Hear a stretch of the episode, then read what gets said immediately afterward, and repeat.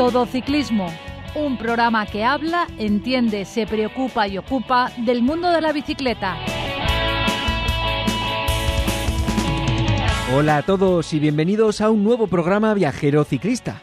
Tomar lápiz y papel porque estas cosas siempre hay que anotar para organizarse un futuro viaje con la grupeta, que es con quienes más se disfruta. ¿A que sí? Pues vamos allá. Pero antes, las noticias de la mano de Jaime Pérez. La segunda Copa Alicante de pista vivió en Castalla su segunda jornada. Sergio Madrid del Cruz Ciclista Roldán y Leire Toledo del Teica Granja Riña se han impuesto en juniors y Alejandro Soto de El Nieto Lobo Nutriban y Rocío Álvarez del equipo Valverde Team Ricardo Fuentes se impusieron en cadetes. También resaltar que se disputó en el velódromo Luis Puig la segunda jornada de la Liga de Pista de la Comunidad Valenciana. Los ganadores fueron Ricardo Díaz Chilet de Castillo de Honda en Open masculino, Óscar Os del GD Llopis y Leire Almena del Teica en Juniors. Asier Fortea del Infinobras Grupo Sime fue el mejor cadete y Amanda Miravet de la Universidad Politécnica de Valencia fue la mejor cadete. Y para acabar decir que Eli Servit del equipo Powell Southern logró la victoria en el ciclocross de Troyes. Felipe Os del Burgos BH finalizó en la posición 19. El vilero ya no volverá a competir hasta diciembre. Automovilista. Modera tu velocidad al adelantar a un ciclista. Ciclista, no sueltes nunca las manos del manillar. No te olvides visitar nuestra web todociclismoradio.com.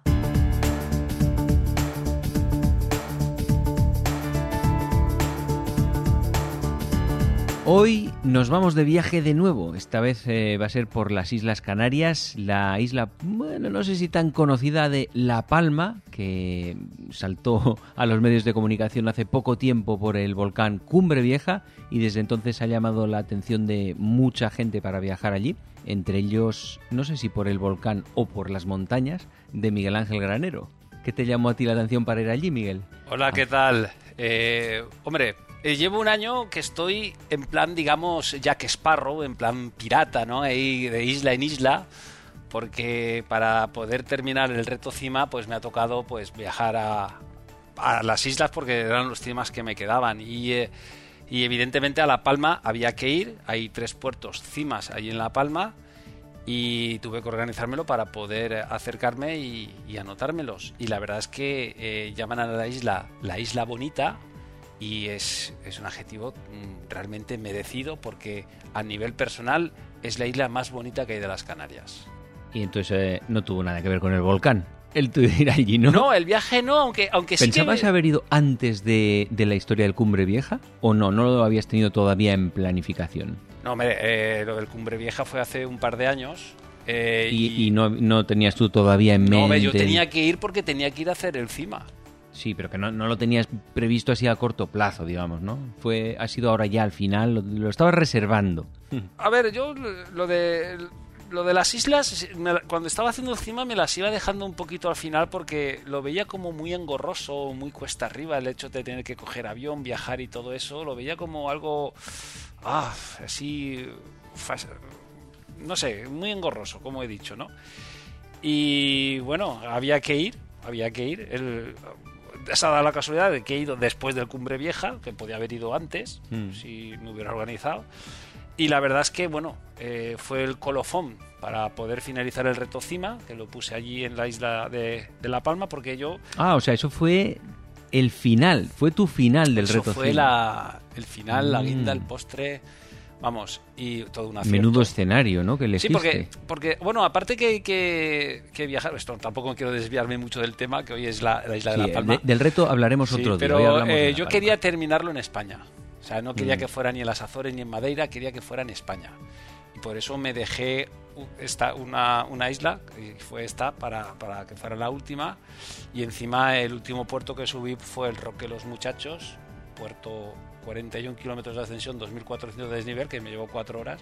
El último puerto, no, el último puertaco, ¿no? El último puerto de él para completarlo. Y, bueno, eh, ya digo que, como he comentado en otras ocasiones, el reto cima muy agradecido porque gracias a él he viajado, he conocido sitios y he podido descubrir una isla maravillosa como es La Palma. Ya como he dicho, para mí la más bonita que hay, la más verde, la que tiene a lo mejor un clima más atlántico, menos africano. Quizá por eso eh, sea una isla pues que atrae tanto. Hmm. Bueno, eh, La Palma precisamente es una isla que hasta el momento no tiene mucho turismo, no está descubierta por los ciclistas, yo creo, no es como Tenerife, que eso sí que ahí hasta van a entrenar, hay mucho turismo de todo tipo. La Palma es, es mucha diferencia, yo creo que va mucha menos gente en general. Sí, es una isla, es más pequeña, evidentemente que Tenerife no tiene, bueno, la capital puede ser Tenerife, Santa Cruz de Tenerife, aunque ahí está Santa Cruz de la Palma, ¿vale? tampoco es Gran Canaria, son, digamos que las islas un poquito que complementan, ¿no? Pero que tampoco es verdad, también es verdad que desde Valencia... ¿Hay vuelos directos? no hay vuelos directos. Oh, hmm. No hay vuelos directos eh, para ir a La Palma. O va, sí que hay a Tenerife y sí que hay a Gran Canaria. Entonces, o vas allí y de allí coges un vuelo directo a, la isla o coges un ferry, o, como fui yo, eh, como quise llevarme mi bici para terminar el reto con mi bici, eh, yo lo contraté en Iberia para que fuera la misma compañía con la que viajaba, o sea, de Valencia a Madrid y de Madrid a La Palma y ah, viceversa a la vuelta. Volaste a Madrid y de Madrid volaste y a La Palma. Y fue la misma compañía porque si coges compañías distintas, la bici la tienes que facturar dos veces, por ejemplo, y es el doble de gasto. Entonces, eh, preferí, además me quise dar un caprichillo. No, no sé, allí, sí, eso sí. Eh, los vuelos internos, yo creo que hay entre todas las islas y muchos. Hay muchos. Eh, no sé qué precio tendrán. Para los canarios sí que son muy baratos. No sé si para el resto de gente son a precios moderados o qué. Y los ferries tampoco sé muy bien. También hay bastantes. El avión es Vinter, la, mm, empresa que nos lleva. que, que, mueve las islas. ¿no? Sí, son de estos de ala, ¿no? no son tipo reactor. Y la verdad es que a veces para aterrizar en los aeropuertos de allí que no son excesivamente grandes hay que tener habilidad ¿eh? y los mm. cuando hace aire y cuando hace condiciones hay que tener eh, destreza y tener práctica porque un avión grande sí necesitará mucha pista pero el aire le afecta menos no pienso y una cosa la mira la isla ¿Cómo te lo planteaste? ¿Cuántos días? el primer día, esto es que, no, es que lo tengo que decir. Ya cuando te levantas para hacer la primera ruta. Pero espera, ¿cuántos días ibas? Para, no es lo mismo plantearse dos días que diez. Vale, yo eh, estuve allí tres días. ¿Tres días completos? O, Bueno, fueron completos, bueno, eh, contando el día de vuelta. El día de vuelta eh, yo cogí el avión a las cinco, por lo que, bueno, yo hice ese día hice ruta por la mañana. O sea, digamos cuatro etapas. Sí, bueno, estuve cuatro, tres etapas, aunque estuve cuatro días, uno para ir, dos que estás y otro de vuelta, ¿vale? Entonces, yo tenía que hacer tres puertos de allí, el Roque los Muchachos, como hemos dicho, 41 kilómetros, 2.400 de desnivel.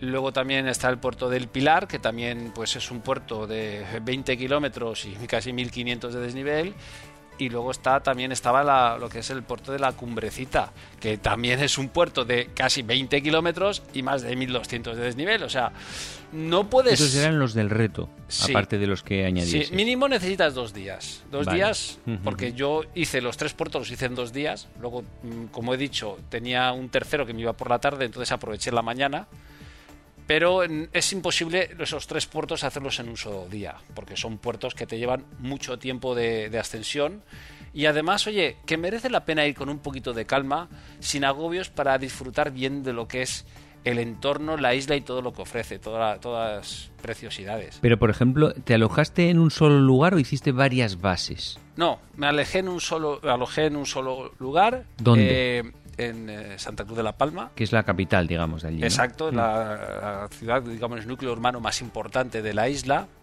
También eh, busqué pues que del aeropuerto no estuviera lejos. Que está a 10 minutos Santa Cruz de la Palma. Sí, bueno, como iba con la maleta y llevaba la bici, pues eh, cogí un taxi. Si no, con un autobús hubiera sido suficiente. Y luego, pues yo, para intentar abaratar costes, y ya que viajo en bicicleta, para hacer rutas en bici, intento no alquilar coche de coger coche de alquiler si no me es totalmente necesario. Entonces yo ya me organicé unas rutas de Santa Cruz de la Palma para sin poder coche. sin coche, igual cuando viajé a las Azores o a Madeira, para eh, no tener que tener ese gasto y poder desplazarme con la bici y de paso descubrir lo que es. Pero, por ejemplo, el alojamiento que tú encontraste, digamos Santa Cruz de Tenerife, de La Palma, ¿fue un acierto o ahora a posteriori dirías, igual habría sido mejor alojarse en tal otro punto? Mira, cuando yo planifico el viaje, a veces lo más económico no es lo más adecuado. Porque una cosa que pueda parecer más barata a lo mejor está más lejos. No digo por precio, digo como sitio. ¿Era un sitio perfecto para hacer las rutas? No, hablo de precio, hablo de... Sí, bueno, estaba en el centro de Santa Cruz de la Palma y me venía muy bien para el inicio y final de las rutas. Ya me hice las rutas y me busqué un sitio que fuera que estuviera muy a mano. O sea, digamos, en el mapa, según vemos en el Google Maps, la isla de La Palma, eh, Santa Cruz está en la parte derecha, en el centro de la isla, más o menos. Eso aparte consideras que es más óptima para alojarse en bici que la parte izquierda, digamos, en la otra en el otro lado de la isla? ¿Sería habría sido opción peor? A ver, el, otro lado de la isla no había tanta comunicación, tanto de, servicio, de, autobús o de taxis, te pillaba más lejos. Y luego, eh, ya te digo que para mí, para lo que iba a bicicleta, ese lado de la isla, después de estudiarlo, me venía mejor porque eh, prácticamente los tres puertos eh, salían de allí. Sí, porque el Pilar y la Cumbrecita, el Pilar empieza desde Santa Cruz de la Palma y la Cumbrecita tiene dos vertientes, una desde Santa Cruz de la Palma y otra desde Tazacorte, que es la otra. Que es el otro lado. Hmm. Entonces, prácticamente empezando los y bueno el los Muchachos también tiene una vertiente que empieza en Santa Cruz de la Palma entonces lo ideal era estar ahí porque lo tenías todo a mano. O sea que es como una base ideal entonces por lo que estás contando. Sí además ya digo que el primer día de buena mañana ya te enamoras de la isla porque sabes que los ciclistas tendemos a madrugar para aprovechar bien el día no el llegar a la playa de Santa Cruz de la Palma amaneciendo amaneciendo y ver al fondo la silueta del Teide es que era espectacular, precioso. De los pelos de punta, ¿no? Sí, sí, sí. O sea, en ese lado de la isla, como es por donde amanece, o sea, tú estás amaneciendo. No estaría amaneciendo encima con el sol detrás del Teide. Ahí ya. Más, sí, sí, sí, más o menos. O sea, si tú coges más o menos como quieras encuadrar para la foto, tal, o sea, espectacular, precioso. Y luego si tú empiezas a, a subir el puerto, porque prácticamente desde allí mismo ya empiezas a subir, eh, vas viendo como es que el día es claro, ves, el, ves Tenerife, ves el Teide, que no está cerca, ¿eh? Y, la verdad es que es, algo que, que, te llena mucho, ¿sabes? Es muy bonito. Venga, vamos a ver ese primer día, a ver qué etapa te planteaste para llegar, que entendemos que el primer día llegas eh, el día anterior más cansado y no, no, no dejarías el etapón, o si hiciste el primer día el etapón. No, el primer día es el día que te pilla más fresco. Mm ese día que te pilla con más ganas y, bueno, hice el, etapón fue fue considerable porque, bueno, eh, tengo aquí los datos. Eh, yo me había planificado 136 eh, kilómetros con, con 4.200 de desnivel. son, son mucho desnivel para tan pocos kilómetros. estábamos, fue a, mediados, casi a mediados, en el, en el puente del, del, Pilar cuando fui y ahí aún había ola de calor. En octubre. Sí, sí, había una había ola de calor. Que lo que me decías del hotel claro, eh, allí no allí no hace frío, pero tampoco hace calor, de normal, ¿no? Entonces las habitaciones no están, no tienen ni calefacción, digamos, ni tampoco aire acondicionado. Claro, en una ola de calor, allí tenías un ventilador arriba, pero yo recuerdo, o sea, pasé mucho calor, o sea, me costaba dormir. Yo pasé, he pasado más calor que, estando en Valencia o en cualquier otro sitio, allí. Pero claro, porque había hora de calor de treinta y tantos grados y allí pues no están muy habituados o, las cosas condicionadas a eso. Entonces, el primer día, pues eh, la idea era hacer el mirador de la Concepción, que bueno, primero subí lo que es el mirador de la... Bueno, subí el mirador de la Concepción, luego el, Pilar, que es el Puerto Cima. Quería ir también eh, al mirador del Time, y a la cumbrecita, que ese era el otro cima, ¿no? Vale, eso era el primer día. Sí. Eso el primer día. Entonces, eh, digamos que el, Mirador de la Concepción y el Pilar, porque el Pilar es, es un puerto que, digamos, eh, tiene varias vertientes y todas eh, confluyen en la parte final, los últimos 14 kilómetros que son comunes. Entonces da igual por donde subieras, por un sitio u otro. Entonces yo vi... Por el lado de Santa Cruz. Sí, sí, sí, tienes- Sí, que, que parte por muchas raíces y los últimos 14 Sí, del sí. lado de Santa Cruz son los mismos. Sí, sí, es la parte común, puedes ir por un sitio. Entonces yo vi una cartera que muy sinuosa que de- salía desde Santa Cruz de la Palma y que, bueno, cuando llegaba al, al- dos- después de 10 kilómetros, digamos, al pequeño altiplano para conectar con la otra, pues seguía hasta un mirador, que era el mirador de la Concepción. Y bueno, sabes, para el, el canal de YouTube que tenemos de puertos en 360 grados, pues para no hacer una grabación entera del puerto de veintitantos kilómetros, pues dije, pues grabo este, el mirador de la Concepción, y luego ya pues eh, grabar los últimos 14 kilómetros, que es la zona común de, de la, de- de la ascensión al, al puerto de al, al puerto del Pilar, que es un puerto de paso, ¿eh? que puedes bajar hacia la otra. Vale, y ahí hiciste la vertiente que sube desde Santa Cruz y de, y de ese mismo día hiciste la otra vertiente subiendo hacia la... ¿Bajaste? bajé por, eh, por el- hacia, hacia, la otro, hacia la otra vertiente, ¿sabes? Hacia, hacia Tazacorte, más o menos. Sí. Bueno, me empezaba en, Taza- en la playa de Tazacorte y... Oye, ¿y la vertiente de Tazacorte, que luego la subiste a la vuelta, no te pareció mucho más bonita? Bueno, eh, la vertiente de Tazacorte es que, eh, digamos que la dividí, se, la dividí en dos. Eh, porque el puerto de, la Cumbrecita, eh, digamos que bajé la vertiente que luego tenía que subir. Pero esta llega un momento en el que tú te desvías, no sé, creo que son los últimos 8 o 10 kilómetros, que son los que te llevan hacia la cumbrecita, que es, es muy bonito, la verdad es que es un poco rectilíneo, pero es muy bonito. Y luego continúas sin coger el túnel, coges a la derecha y acabas coronando lo que es el pilar. ¿vale? Entonces, la, la otra vertiente, pues la- la- lo que es la zona del pilar, esos últimos 7 u 8 kilómetros que te coronan desde el túnel pilar, son muy bonitos porque tienen vegetación y también tienen eh, como tierra volcánica. Claro, todo. Ahí hay una capa de más de medio metro de la lava. De, uy, de la lava, de la ceniza del volcán Cumbre Vieja. Entonces está todo cubierto por los lados, con vegetación, y eso lo hace espectacular. Sí, sí, porque el contraste, bueno, pero también eh, había zonas que, eh, que tú ves que es, es una isla volcánica, evidentemente, pero que era, mm, veías la tierra volcánica, pero te veías vida, o sea, veías árboles, veías, y era, un- era muy bonito, el contraste era realmente bonito. Insisto, también está grabado, también lo podréis ver publicado en, en el canal de YouTube, Bien. o sea que... vale, el, otro puerto que y bajamos, ahí, ba- bueno, iba- bajé hacia, Tazacorte, hacia digamos, Tazacorte, en Tazacorte ¿Llegaste a tocar el mar ahí, no? Para empezar, ¿o qué? No, bueno, llegué a Tazacorte y eh, me fui a ver, el, el- siguiendo el consejo que me dan mis buenos amigos, me fui a ver la zona del volcán del Cumbre Vieja. Y bueno, lo curioso es que, eh, bueno, aún vi algún hilito de humo en algún momento que salía del volcán. No es algo grande, pero, pero allí está, que llama la atención.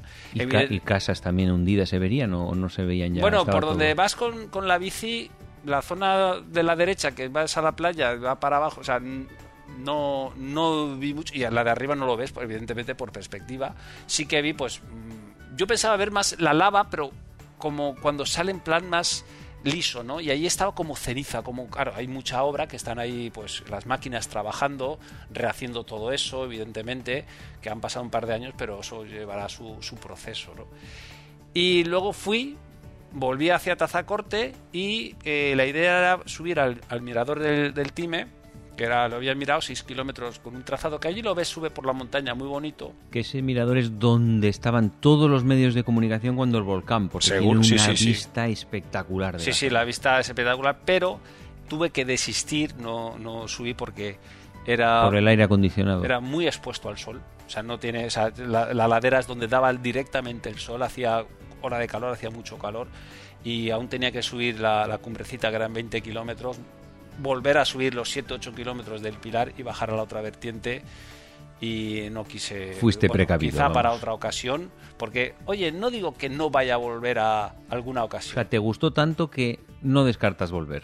Así Exacto, como alguna otra exacto. isla Yo- te he oído decir que no volverías. Exacto, pues es esta, así. ya te digo, me, me ha gustado mucho. Además, me gustaría conocer algún, rodar por algún tramo que, que se me quedó un poquito, un poquito pendiente. Oye, ¿y la cumbrecita con ese nombre así tan eh, acogedor?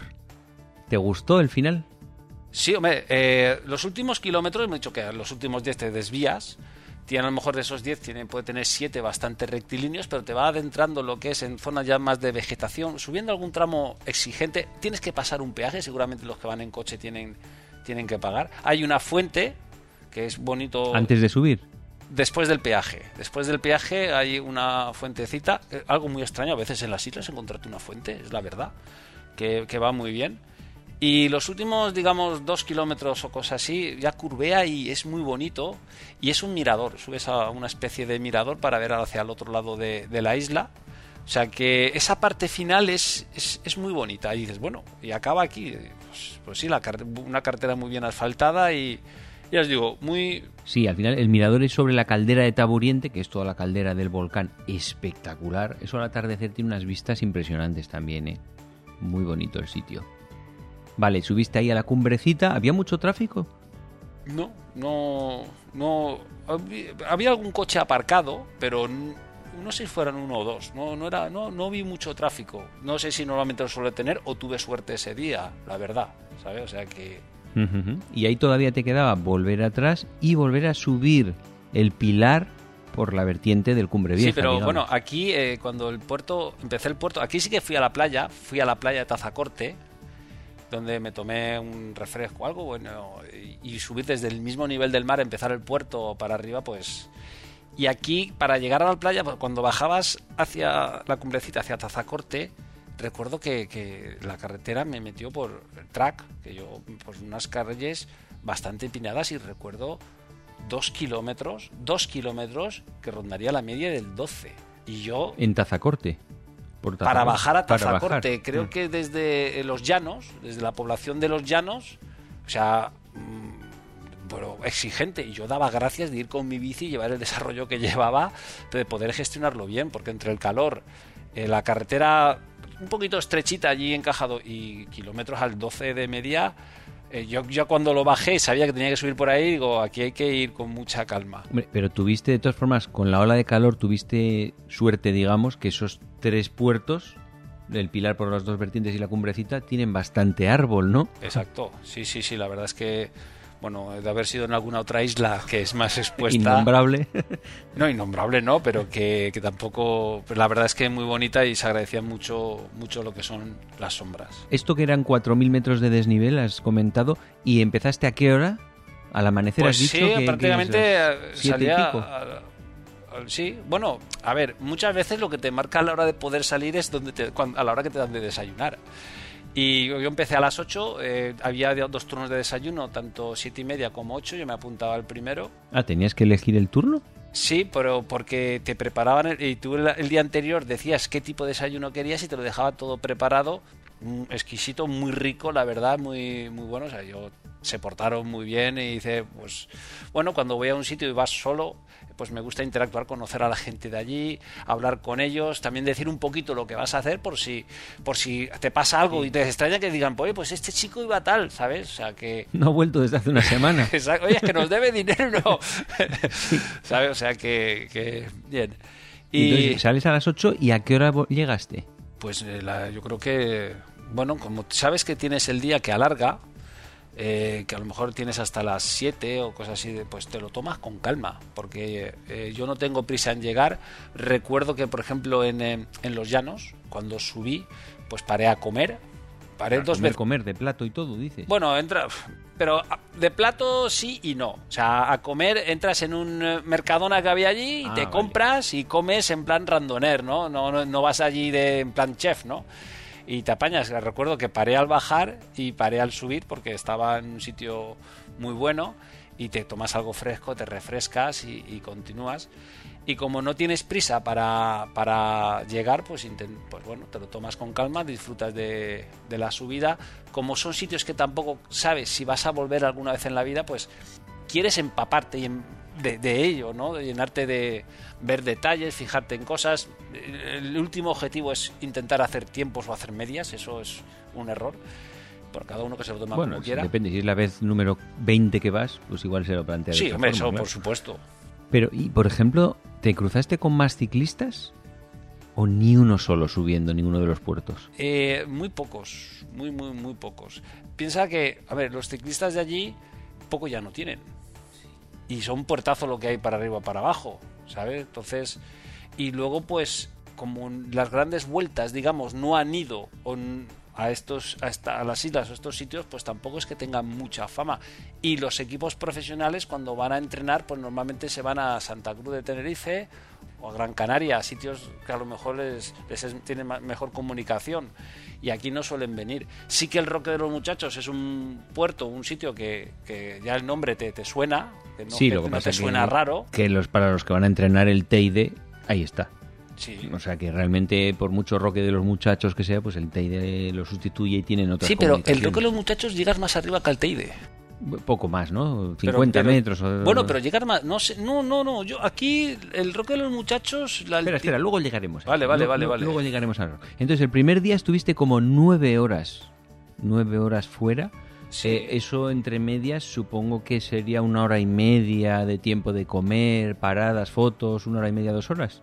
Sí, sí. Luego, pues, cu- cuando voy grabando los puertos, tampoco, también vas con mucha calma, ¿no? Para poder hablar también, ¿no? Y, y bueno, y aunque no fuera hablando con los- grabando los puertos, eh, me gusta, pues como he dicho, fijarme en detalles del puerto, en descubrirlo, en. eh, o sea que. No sé, disfrutarlo.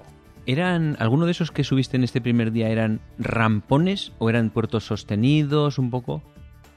es bastante sostenido. Mm, algún kilómetro rondando el 10. Y a lo mejor algún pico que puede superar un poquito el, el- el 10%. Pero no era nada descabellado. Vale, pero no eran anglirus ni... No, ni como te puedas encontrar a lo mejor en Tenerife, de tipo Chanajiga o, o cosas muy O en bestias. Madeira, esa bestiada en Madeira, también. ¿no? Es un puerto eh, bastante llevadero. También es, es aconsejable, aunque sean mm, desniveles llevaderos, llevar eh, desarrollo adecuado, porque son largos y la fatiga se van cargando las piernas. O sea que Vale, entonces ese día llegas no es a... apto para todos. ¿eh? Tienes que llevar un poquito de forma para poder. Hombre, un puerto de Hombre, 10 4.000 kilómetros metros de desnivel. o 14 kilómetros al 8 de media, por muy constante que sea. eh, No, no, si con, con decir 4.000 metros de desnivel hay que estar entrenado, no y encima otros tres días más que quedan. Eh, entonces tú cuando llegas al hotel lo que haces es descansar porque al día siguiente tu idea es disfrutar otra vez en la etapa, ¿no? Llegas y a la cama prácticamente, dormir y cenar Bueno, y dormir. No, sí. A ver, eh, no soy de los de que se van a tomar cervezas por ahí, pero de- me duchaba eh, y luego me daba una pequeña vueltecita por, por la ciudad. También es bueno andar un poquito para relajar la- las piernas y que Porque circule la estaba, sangre. está justo en el centro, en el casco viejo el hotel o... Sí, sí, eh, nada, muy bastante cerca de, de la playa y yo me bajaba pues a pasear, ver la noche, la noche y bueno, también para cenar alguna pizzería, cosas que había por allí turísticas y estaba Había puerto, bastantes estaba- restaurantes y sí, todo sí, estaba pues bastante bien y paseas un poquito y nada, cenas y te vas a, a la habitación a descansar para ya planificar el día siguiente. ¿Llegaste a mirar a ver si había sitios de alquiler de bicis allí o ni te lo planteaste porque llevabas la tuya? Pues no vi muchos, la verdad. No me lo planteé porque tampoco era algo que necesitara, pero igual que, que en las otras islas puedes, eh, es más fácil encontrar, aquí así, esto que vas paseando y verlo, no, no lo vi. No, no, no me percaté de, de que hubiera. Seguramente si lo buscas en internet tiene que haber seguro sí. alguna tienda de bicicleta. Sí, pero es verdad que no es tan masivo como otras islas, seguro, seguro. No, pero ya digo yo que, bueno, a lo mejor no vas para estar una semana, para estar rodando una semana en bici, porque la isla no es tan grande y son puertos, son pocos puertos, pero sí que, oye, si en dos, tres días que te dé una escapadita, sí que necesitas alguna bici para allí disfrutar de todo eso. Venga, vamos al siguiente día. ¿Qué te planteaste? Distancia Pues- y desnivel. El, el siguiente día, bueno, ya digamos que es etapa unipuerto, pero ¿qué unipuerto? ¿Cuál? ¿Sabes? Es el, eh, el roque de los muchachos, Toma ya. ¿Sabes? Este era tu último puerto del reto. Y yo con este puerto terminaba lo que es lo que es el cima sabes o sea yo este puerto era pues eh, finalizar algo que, que me llevó me ha llevado muchos años y mucho tiempo que me ha dado bueno es que bueno ya hablaremos en su momento no bueno el Roque de los Muchachos pues tiene una altitud de 2.400 metros o sea, y saliendo desde el nivel del mar porque sales desde el mismo nivel del mar pues tienes ese desnivel Tiene el coeficiente más o menos como el Angliru, coeficiente de altimetría, de dificultad. Exacto, el Angliru es en 12 kilómetros, este es en casi 41 y medio. Cuidado, ¿eh? O sea, hacer 41 kilómetros y medio a una media del 6, casi. O sea, tú imagínate aquí conocemos el Oronet. Pues imagínate ocho Oronets seguidos. ¿Sabes? Más o menos. Sí, que puede sí. parecer, no, no, sí, sí, ocho seguidos. ¿Vale? Pero bueno, afortunadamente es un puerto que muy bonito. Y además, eh, La Palma es una isla famosa por los observatorios que tiene astronómicos, por las circunstancias que se dan en la isla, que siempre hay un mar de nubes a media altura que tapa todas las luces de las ciudades y deja que los observatorios sean mejores para ver el cielo. ¿Tuviste la oportunidad de pasar por el mar de nubes o no se te coincidió ese día? Es que no vi el mar de nubes. No viste mar de nubes. Yo creo que había, había, había, bueno, en las nubes es humedad, ¿no? Es, es Mm. agua. Ah, y bueno, había está. eh, ola de calor y la verdad es que tuve unos días es, quitando de, de visibilidad espectaculares. Muy, muy bonito. Bueno, ¿cómo te planteas subir? Parece que me está haciendo la pregunta a mí mismo. a ti mismo. ¿Cómo te planteas subir un puerto de 41 kilómetros y 2.400 de desnivel? Madre mía. parsimonia, ¿no? Joder. Además, desde el mismo nivel del... Yo quise salir desde el mismo nivel del mar, ¿no? Y bueno, sabes que te va a llevar... Porque ¿Tú tenías una estimación del tiempo? sí, sí. ¿Cuánto estimabas? Yo calculaba cuatro horas. ¿Y, y se cumplió? Sí, cuatro horas, ocho minutos, cuatro horas... Aparte que iba tranquilo, eh, yo tengo ya tengo calculado que, por ejemplo, el BAM, ¿sabes lo que es el BAM? Velocidad de ascensión media, que es el desnivel que era capaz de ascender en una hora, igual que está por kilómetros hora, pues de ascensión. El mío de forma normal, sin ronda Sin los tope. 600, 650. Vale, que eso es Normal. un ritmo de un ritmo ir tranquilo, hablando. ritmo tranquilo, ¿vale? Eh, a lo mejor los profesionales buenos cuando aprietan rondan los 1600. Y un profesional de normal, yo creo que rondará de normal, tranquilo, puede rondar los 800. Yendo hablando con el amigo. Viendo 800 o 900 y los escaladores ya ni te cuento, ¿vale? Entonces yo, hombre, creo que es entre 600 650 de nivel, Vale, no está y- mal. Y con eso, eh, en realidad, tú calculas fácil lo que vas a tardar los puertos, porque eso, eh, sea el desnivel al 20 o sea al 5, más o menos las medidas te salen. ¿Sí? Sí, sí, es- lo sea, tengo, lo tú tengo comprobado. O sea, 650 si tú, por ejemplo, tuvieras que hacer, ¿cómo te diría yo? Eh, 10 kilómetros al, al, al, al 8%, son 800 metros, ¿no?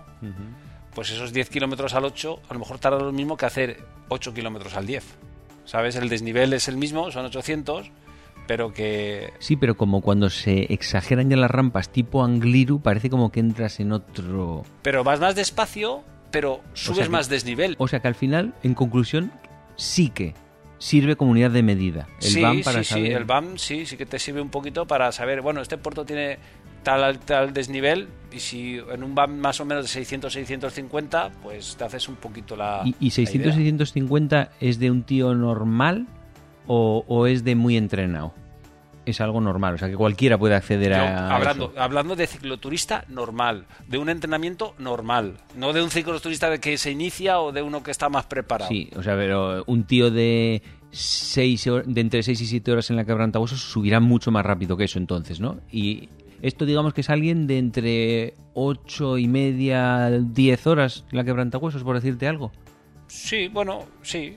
A ver, es que claro, llevar al quebrantahuesos, eh, con coger la media total es que hay viajadas son muy rápidas. Sí, no, pero por hacer una idea de, de qué nivel de cicloturismo estamos hablando, Por cuando ejemplo, dice el Portalet, 650 el de. Portalet, son 28 kilómetros. Son 1200 de desnivel. Si tú subes a 14 de media, que tardas dos horas, son 600 de BAM. ¿Sabes? Y normalmente el Portalet, la gente normal suele rondar la hor- entre las dos horas más, un poquito menos, un poquito más, entre una hora 45, dos horas 10, en función como el aire o como te dé.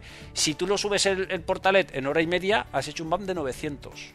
Sí, Pero sí. eso, mantén, Pero manténlo manténlo, sí, sí. ¿Sabes? Un profesional sí, pero... Eso es de aficionado de gama alta ya, ¿no? Digamos. Sí, sí. Vale, vale. Y bueno, Entonces, este puerto, este ¿cómo- puerto, cómo- el puerto, pues, pues, los primeros 33 kilómetros son casi al 7 de No, media. no has dicho 3,3, has dicho 33, bueno, ¿verdad? Los 32, primeros 33. 32,6. 32,6 casi al, al 7. O sea, ya son bastante continuos. Entonces, lo que haces es, eh, tú encuentras un ritmito y gestionas con calma lo que es el, desarrollo y poquito a poco. Y yo tuve, la verdad es que tuve mucha suerte en un detalle. Porque claro, en puertos que te va a llevar cuatro horas y no sabes si vas a encontrar fuentes, pues tienes que llegar con los bidones llenos, porque es importante lo que es la, hidratación. Porque claro, imagínate que, por evitar peso te pones menos, pero te quedas sin agua. ¿Y dónde llenas? Madre mía, es peor el remedio que la enfermedad.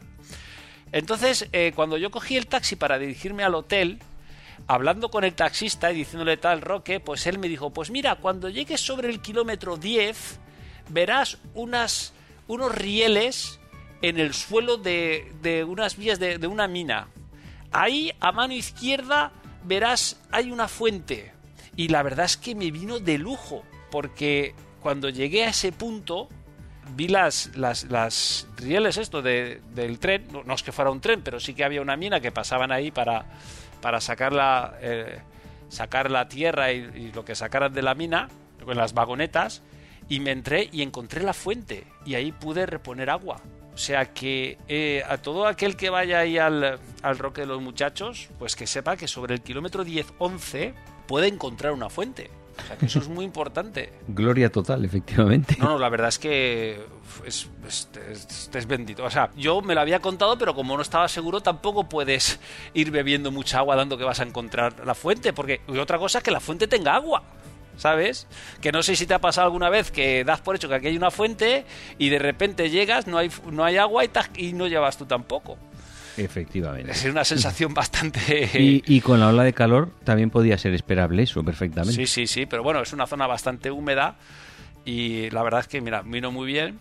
Y nada, para arriba. Y subiendo para arriba, pues es una zona muy turística y evidentemente me pasaron un par de autobuses de, turistas que subían al Roque, al, ¿Qué, día de la semana era? ¿Fin de pues, semana o...? No, creo que era sábado. Vale. Creo que era, creo que era sábado. Y... Eh, y nada, y con mucha calma, subiendo para arriba, disfrutando del puerto, que es muy entretenido, muy bonito, con curvas, bastante constante. Hay algo mejor que pillas algún tramo un poquito al 10, luego te baja un poquito, pero muy llevadero. Y en muchos momentos, prácticamente todos, estás viendo el mar. Y luego una cosa que a mí me llamó mucho la atención es que llega un momento, claro, tú en el Garmin te pones datos y hay un dato que, que yo me pongo que, que te marca la altitud, ¿no?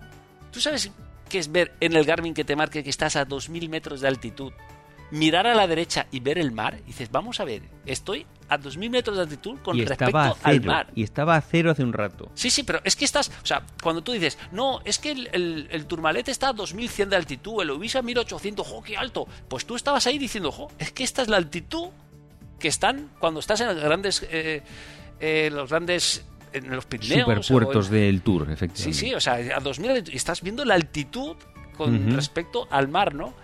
Luego el puerto, pues, eh, tiene una zona un poquito más llevadera. Sí, o sea, hay ya es más abierta. En el kilómetro treinta y pico ya o. Sí, cuando coronas, digamos, esa primera parte, eh, que es más abierta, ya, eh, la altitud ya no hay tanto, ya no hay tanta vegetación, se ve un poquito más volcánico aquello, tienes un poquito llaneo, tienes una pequeña bajadita y luego coges el desvío a, izquierda en este caso, que son los últimos cuatro kilómetros que te sube hasta el roque. Vale. Entonces, tenemos una parte inicial en la que está lleno de árboles y luego sales de los árboles y entras en una zona que ya no hay vegetación, eh, en la que se ve el final de los eh, observatorios y todas esas cosas. Entonces, cuando llegas a esa otra parte, a esa segunda parte, digamos, sin vegetación, que pasas por el... Bueno, no, no sé si Hay distintos miradores por ahí. A la eh, zona de arriba hay distintos miradores. Hay un mirador muy chulo. el mirador de, de, Gollados, de los franceses, sí. ¿sabes? que... Hay uno que se llama el Monumento al Infinito que está muy chulo también, lo que pasa es que está un poco desviado. Y hay un punto en el que llegas, eh, pasas, digamos, con un barranco, con la caldera de Taburiente a un lado y con otro barranco al otro, que no me acuerdo ahora cómo se llama ese mirador, pero es un auténtico... ¿Cuál es este, el, mirador de los franceses, degollado de los franceses? Puede ser que sea ese, que se ve que pasas por el medio y se ve a los dos lados, pues dos mil metros de caída a un lado, dos mil metros al otro, y es un espectáculo. Sí. Eso ahí con las rocas a los lados volcánicas medio cayéndose también un poco más adelante. Eso es impresionante. Antes de la bajada que dices tú, justo antes de la bajada. Sí, sí, sí, sí. Es una zona, eh, ya te digo, el puerto cuatro horas subiendo te da para mucho, para pensar en muchas cosas, para recapacitar. Bueno, siendo el último, pues imagínate de estos años que llevaba yo con el Cimala, de cosas que me venían por la cabeza, de mm. dedicaciones, de tal, y luego disfrutas y, y eso, es que vas viendo el mar a derecha e izquierda a 2.000 metros de altitud bueno, no tenía percepción de falta de oxígeno, a lo mejor porque iba de una forma más tranquila, tanto que dicen del oxígeno, ¿no? Yo, yo, yo nunca, yo la verdad es que a dos mil y pico metros no he tenido nunca falta de oxígeno. Donde sí lo he tenido es a cinco mil. A cinco mil metros sí que era una cosa que dices, me agacho y solo para levantarme de estar agachado ojo, ¿eh? Despacito levantando. Sí, pero también es verdad que nosotros, cuando llegamos a esos 2000 en bici, es de una forma tranquila, no de una exigencia de pulsaciones o de respiración que tengas que. Habría que ver si subes dándote cera. Hombre. Eh, probablemente llegues al observatorio que digas, mira, bajarme. Sí, sí, sí, vale, entonces haces una pequeña bajada y ya tomas la fase final que es una zona con barrera, ¿no? Donde están los observatorios. Creo que eso lo cierran a, alguna hora del día, no estoy seguro. Eh, eh, toda esa parte, que es, digamos, lo que es coronar el puerto, que son los últimos cuatro kilómetros. Sí, los últimos cuatro. La carretera, eh, no, a ver, no es que esté en mal estado, mm. pero no está tan bien como, como, ese otro tramo. Mm. A lo mejor es por la altitud, o el frío o algunas cosas. Y también porque a ser común, pues todos los que suben por cualquiera de las vertientes y suben por ahí es la que más tráfico soporta, ¿sabes? Y bueno, eh, fue muy curioso porque... Pero que tampoco tuviste mucho tráfico subiendo, ¿no? Dos autobuses y poco más. Bueno, no, poco. La verdad es que poco. Poco. Pero bueno, fue, fue curioso porque mientras yo subía, pues bajaba un autobús y en el autobús todo el mundo que me habían visto subir a un par de horas antes, todo el mundo animándome, ¡ay, bravo, tal, tal! Y al rato bajaba el siguiente autobús y aquí fue más curioso porque el conductor paró, se bajó la, ventanilla y así con, el acento canario me dijo, está toda la guagua aplaudiéndote. y todo el mundo aplaudiéndome y la verdad es que te da una satisfacción eh, muy grande y luego piensas por dentro, si supieran lo que significa llegar arriba, no solo por esto, por el puerto. Y luego ya coronas, eh, llegas a un pequeño parkingcito que hay de piedra o sea, esos últimos a lo mejor 20 metros es, de piedra, que la bici va cuesta circular, allí hay un pequeño parking. Y luego tienes unas pequeñas escaleritas que te suben a un sitio que hay un cartelito de poner Roque de los muchachos, que tienes unas vistas allí, bueno, cargué la bici al hombro, te subes andando, la verdad es que las vistas son espectaculares, el día fue claro, mm. increíble, espectacular y, la verdad que... Sí, porque es verdad que tú, por ejemplo, subes al Teide y en el Teide no hay esas vistas que tienes en el Roque arriba. Es que realmente cuando tú subes al Teide, no subes al Teide. Bueno, subes al cráter ahí en medio a la, no, no, no, no, me refiero a que subes hasta el telesférico que te lleva al Teide. Sí. Entonces el telesférico está en una ladera. Entonces tú tienes vistas a lo mejor sobre esa ladera. Exacto y aquí estás arriba del Roque Los Muchachos. Es como si subieras ya la parte del teleférico del Teide. Sí, subieras arriba del que todo. Tienes una vista a los dos lados 360 grados, se ve el Teide desde allí también. Como subimos el, al Veleta, que subes arriba y tienes una vista en 360 grados porque estás arriba. Pero desde Veleta tampoco hay tanta vista como el Roque. El Roque es como más el Sí, hombre, es que el Veleta estás en la cordillera y allí hay mm. mucho más. Está el Mulacén y hay mucho más. Allí es que estás en una isla, en la parte más alta de la isla. Sí, sí, es, es una pasada.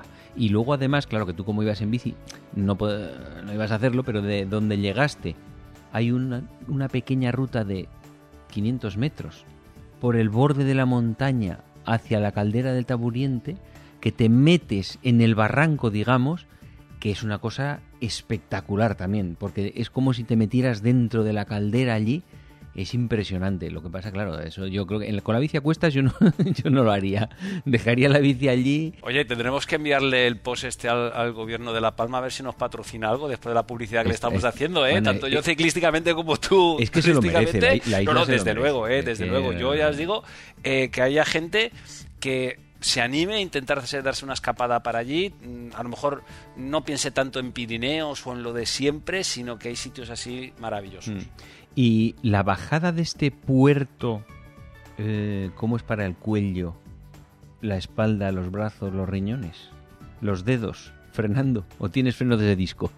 Bueno, eh, quien me haya visto mi bici la Colnago, eh, bueno, no llevo frenos de disco en la Colnago porque es una bici de 2012. Ah, ¿fuiste con esa? Me llevé la Colnago porque yo quería terminar el reto con mi bicicleta, no con una de alquiler, con mi bici, porque para mí... Sí, pero tú tienes dos bicis, una que sí tiene frenos de disco y la otra que no. Sí, pero mi bici es la, que... La, más antigua, ¿no? La, clásica. ¿no?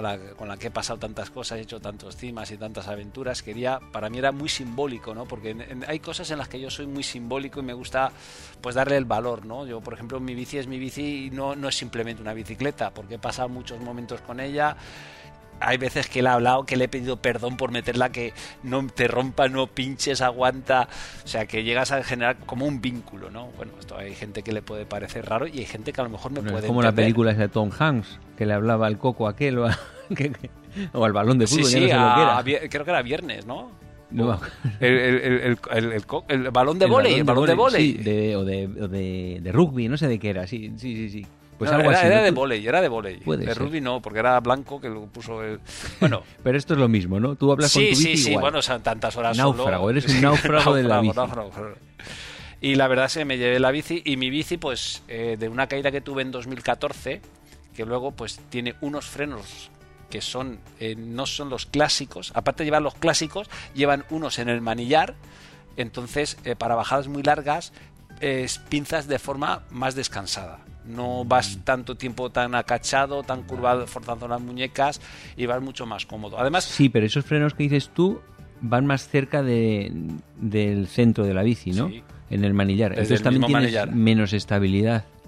bueno, Eh, es- Bajando, ¿no? O pero, no pero, se a nota. ver, el, eh, yo tengo las manos grandes y aun cogiendo desde, desde, digamos, la anchura, cuando vas normal, los dedos te llegan a los frenos. Vale, que También no, te lo puedes... no coges las manos muy en la el centro. diferencia las abres. entre ir cogido en los laterales como ir cogido al centro no es que vaya al centro-centro, no, Vale, vale. no varía. Además, tengo bastante práctica y ya digo, es bastante descansado.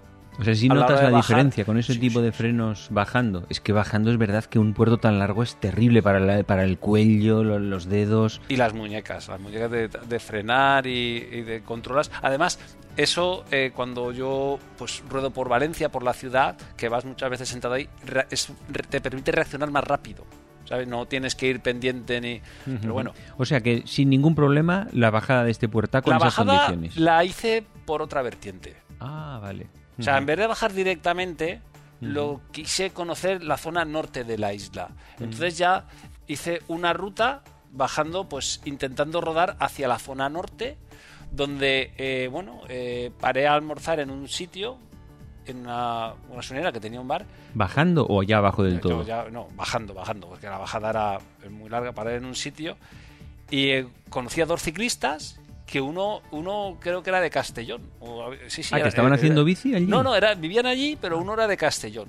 Sí. Y bueno, hablando, sí, bueno, nada, eh, hicimos juntos. eh, No, no, ellos no iban a Santa Cruz de la Palma, iban a algún pueblo que estaba antes, eh, eh, a lo- los sauces o algo así. Y bueno, estuvimos yendo juntos, hablando y bueno, conociendo gente eh, ciclista que, y hablando, o sea que, que fue muy, muy bonito, ¿sabes? O sea que muy bien. Y Vale, encontrarte vale. gente y encima gente de Castellón o ¿Y, y, y ese día a qué hora llegaste al hotel? ¿También anocheciendo? O sea, es el día entero, digamos. No, no llegué esa- tan tarde, no llegué tan tarde porque eh, aunque tenía desnivel, la ruta eran 120 kilómetros, cerca de 4.000, pero casi todos evidentemente se lo comió el primer puerto. Los demás vas sumando, pero llegaría, creo que llegué un poquito antes. Ya luego, digo, luego ya no tenías más puertos como tal, eran no, repechos, no, ¿no? no, eran Digamos. repechos. Pues repechos, que, había repechos que a lo mejor eran casi oronets, ¿eh? sí, dos o tres Porque tú kilómetros. ves el perfil al lado del puerto grande, claro, es que esto, que eso que parece pequeñito a lo mejor Ya son queda, 5 eh, kilómetros. Efectivamente. Y te vas encontrando... Y yo me gusta hacerme ruta que vaya a lo mejor lo más perimetral de la, la isla. Sí, porque para así conocer vas, más sitios, Vas ¿no? viendo la zona acantilada, vas viendo el mar, vas... Y hacer lo que es perímetro y, y la verdad es que estuvo bastante bonita. Sí, pasarías por un puente que hay muy chulo, uno con un arco gigante que se ve a los dos lados, el- a un lado el mar, con todo lleno de plataneras por allí, Sí, ¿no? sí, que sí. está- muy, muy bonito. Y evitando Y- y- pues túneles o sitios que de Claro. mucho tráfico. ¿Y cómo llegaste reventado? ¿Aceptable?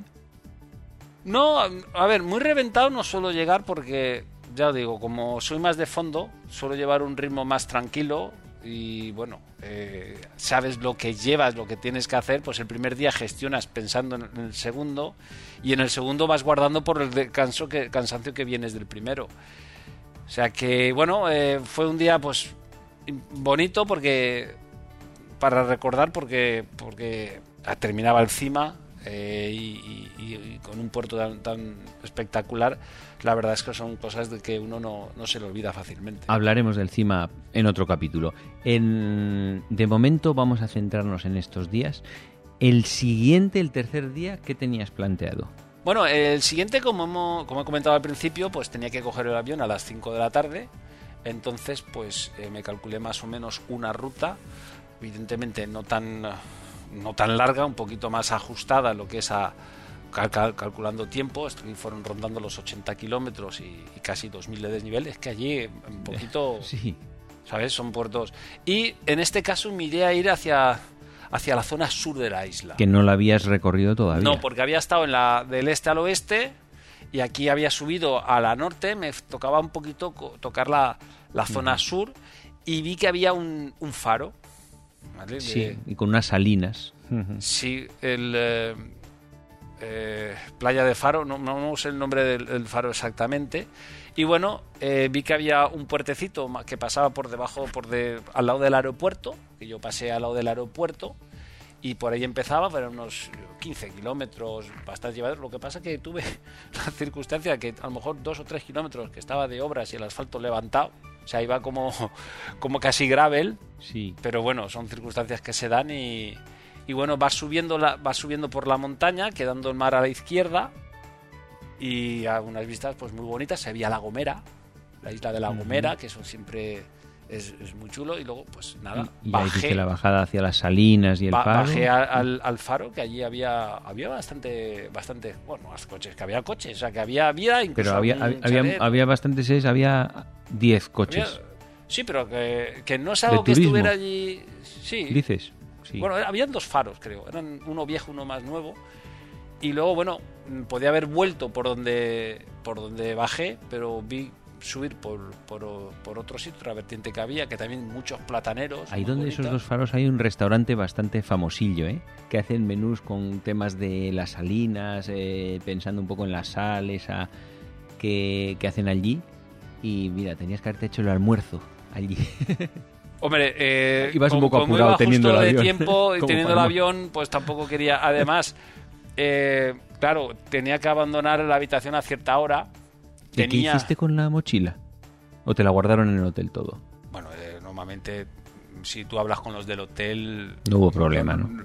Bueno, sí, ahora contaré. Ellos me permitieron eh, la mochila, yo saqué las cosas de la habitación y luego me permitieron en, en, una casa que tenían cercana, que también alquilaban, que tenían como unos como unas duchas un poquito comunes, me permitieron ducharme ducharme allí. ¿Cuándo volviste a hacer esta etapa? Sí, sí, cuando volví, ¿sabes? O sea que esta era más corta, ¿no? ¿Cuántos kilómetros? esta, ya te digo que rondaron los 85 kilómetros con casi con 1800 y pico de desnivel. ¿Y si tenías el avión a las 5, has dicho? Entonces, ¿a qué hora te arriesgaste a llegar al hotel? Yo desayunaba a las siete y media. Y bueno, sí que te digo que ahí llevaba un poquito más de exigencia. A la hora de apretar, iba con un poquito, no vas a tope, pero sí que vas con un poquito, mm. eh, con el agua al cuello y apretando el culo, ¿sabes? Y recuerdo que cuando, cuando subí la, vertiente que, del puerto, eh, el puerto era de los, los caracoles, creo que se llamaba, porque acababa una población llamada Los Caracoles creo que creo que son los, los o, no, los canarios, perdón, los canarios, la población. Eh, bueno, pasaba por una urbanización, creo que bastante, un poquito de lujo, y fue curioso porque hacía mucho calor y había un, me crucé a uno que iba corriendo para arriba. Un extranjero, bueno, hablaba español, corriendo, corriendo, y como yo llevaba agua de sobra, pues, y él iba bastante, pues, bueno, le ofrecí agua para que se refrescara y pudiera. O sea, estuvo, estuvo bien, porque otras veces uno lo ha necesitado y, y bueno, cuando ves que alguien lo puede necesitar pues, y te, sobra, pues oye, le ofreces agua. Además, arriba yo llegaba pronto a. Luego para una gasolinera compré agua, o sea que. Bueno, me gustó una anécdota de ayudar a, a este corredor. Y la verdad que iba subiendo y, lo mismo, las vistas muy bonitas, la zona de muchos plátanos, eh, veías la gomera y nada, luego terminé eh, coronas, bajé para ir a una gasolinera a tomarme algo fresco y comer un poquito, rapidita eso, y luego bajé otra vez a Santa Cruz de la Palma, siempre intentando, eh, porque me gusta intentar no repetir en lo posible lo que es el recorrido. El recorrido. ¿Sabes? Esta vez eh, primero subí por la parte, digamos, baja del aeropuerto y cuando bajé fui por la parte alta, por arriba del, del aeropuerto, ¿no? Y nada, llegué. Eh, lo más engorroso a veces es tener que meter la bici en la maleta, o sea, tener que desmontar la bici, tener Claro. que... ¿Con qué margen ibas? Bueno, eh, me costó más cuando O sea, la... al hotel, ¿a qué hora llegaste al hotel de la ruta? No, no llegué, mal, no llegué mal. A lo mejor sobre las 2 o cosas De así. 2 a 5 no hay tanto tiempo. Hay que empaquetar bici al aeropuerto. Sí, pero bueno, más o menos lo tenía. Sí, sí, sí, sí. Y luego no, pillate un taxi que te lleve. ta- Estaba cerca al aeropuerto, ¿sabes? Y bueno, también es un aeropuerto que no es muy grande, tampoco tiene. eh, no hay grandes colas como puedes hacer en, en- los aeropuertos más conocidos. O sea que para, para la facturación y todo esto suele ser bastante ágil y bastante rápida. ¿Vale? No, no se pierde, tampoco es que tengas que ir con el agua al cuello, ¿no? Sí, sí. pero bueno, siempre tienes cierto, cierto margen. Y, y la verdad es que, bueno, me costó más meterla aquí para llevarla, porque hacía tiempo que no la había desmontado, pero ya a la vuelta, pues más o menos sabes cómo lo tienes que, que desmontar y cómo lo ¿Qué le que- desmontas a la bici? Pues eh, es una maleta que ya la tengo desde 2014. Eh, la bici, pues tienes que desmontar las ruedas, evidentemente, deshincharlas, lógico, porque si no en el avión te, te- te explotan. Eh, tienes que quitarle la tija y el manillar tienes que desmontarlo y aflojarlo para poderlo girar totalmente. Por ejemplo, en la bici nueva que tengo, Pero el manillar, si ya tienes la rueda quitada, lo puedes girar. sí, pero, pero aunque lo gires, los frenos te quedan, o sea, los, digamos los Sí. cuernos te quedan muy alto. Tú eso lo tienes que desmontar para acacharlos. Ah. También, también depende cada uno Vale, del para que tipo quede de más bolsa, comprimido con del- el del tipo de vale. bolsa o maleta que lleve. Entonces yo, por ejemplo, con la bici nueva, al llevar tanto electrónico y ser una potencia más grande, el manillar no me gira del todo. Entonces, y desmontar eso con el cambio electrónico, con todo lo que lleva, a mí se me hace como más complejo. Prefiero llevarme la bici, aparte que es más la más vieja, por si pasa algo, eh, me es más fácil de desmontar. Luego, pues sí que hay algunas maletas que la bici, bueno, te digo que la maleta La tuya es vieja, eh, pero es rígida, rígida. sí, es rígida, pero es ya es un poquito vieja. Y hay, hay bolsas que no son tan rígidas, pero que sí que en la base tiene una cosa rígida donde tú clavas la bici, la atornillas y va más protegida. Ah, se, apro- se atornilla la propia bici No, a en, la... mi, en la bi- en mi- en mi maleta no, pero No, que ya, pero ahora que hay algunas que se hay algunas que sí, tú atornillas ¿Y qué atornillas de la bici? La- la- la- las vainas. Vale. Y se queda, digamos, se queda poquito en el, aire. centro de la, Claro, de la maleta. Claro, y pones, entonces está más protegido lo que es el cambio, lo que son eh, los casés, los platos, y luego ya hay algunas que el manillar no lo tienes ni que siquiera que desmontar porque son más anchas de la parte delantera. Vale. Pero, ¿cuánto caras. vale una mal- ¿De qué estamos hablando en un chisme de esos? Pues, a ver, de una maleta buena puede rondar a lo mejor los 800, 900 euros. ¡Wow! Rígida. ¿Y cuánto pesa rígida. eso? O sea, son súper ligeras. hay, bueno, eh, contra más caro, evidentemente más Sí. calidad, más... Eh, luego a lo mejor puedes encontrar entre, a lo mejor entre 500 y 800 euros, bueno, es un margen, a lo mejor 500 euros, a lo mejor no, que no sean rígidas, que sean más, pero que van bastante protegidas, ¿vale?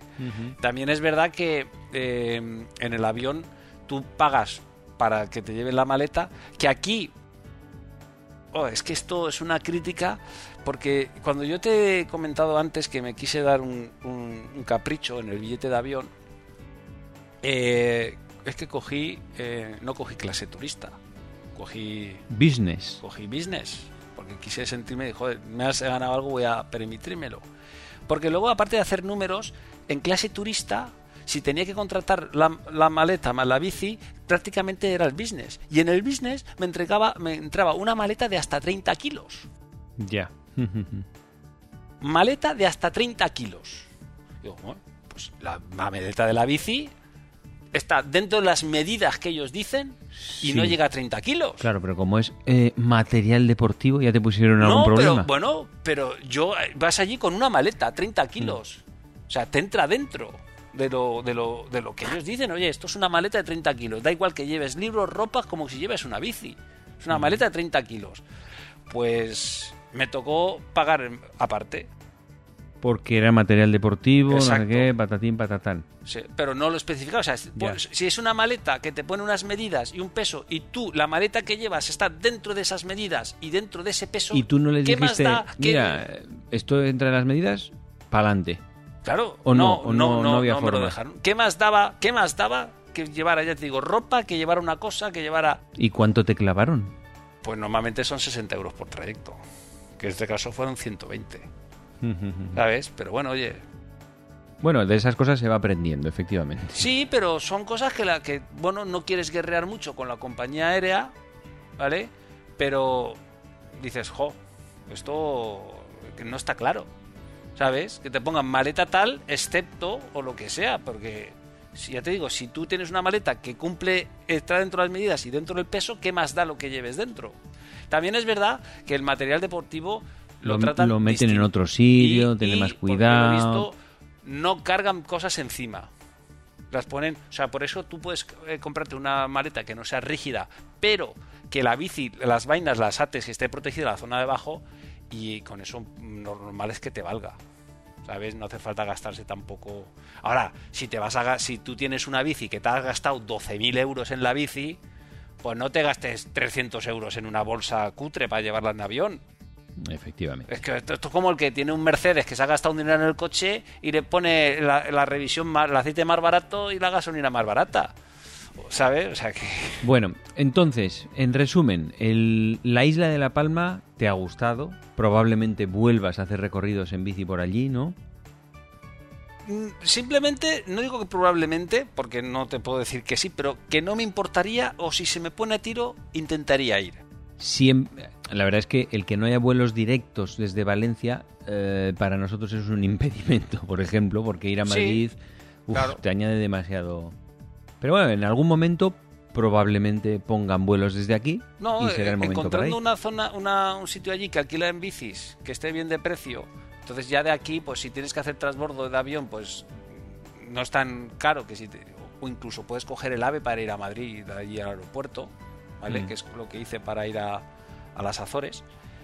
Pero que ya te digo, yo a La Palma es una isla que no me importaría volver y volver a subir y conocer más sitios de La Palma, subir el, el mirador del Time que me lo dejé pendiente y alguna cosa y ya digo, igual que hay otra isla que, bueno, ya he estado allí y vale, Hmm. pues aquí no, pues además que es la isla bonita y, y es que sí, sí.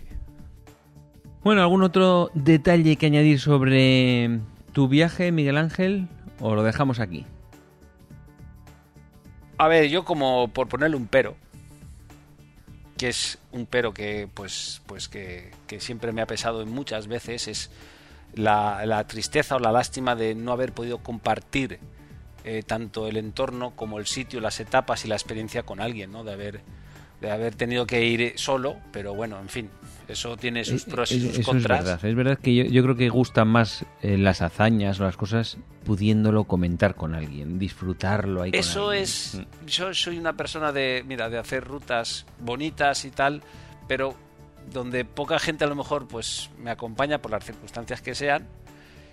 Y el hecho de poder grabar los puertos, de poder grabar eh, algunos sitios, entornos que subo y poder transmitir y dar a conocer, pues en cierto modo ali- me alivia esa, esa sensación de soledad, ¿no? de tristeza de no poderlo compartir.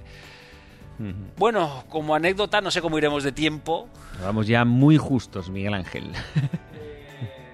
Pues bueno, no sé si. eh, bueno, pues nada, tampoco es que tenga. Déjalo en secreto ahí y lo contaremos en un futuro. lo dejamos, lo contaremos seguramente cuando hablemos Cuando del hablemos reto del, CIMA. del reto. Eh, hablamos de ese pequeño secreto que te guardas, ¿te parece?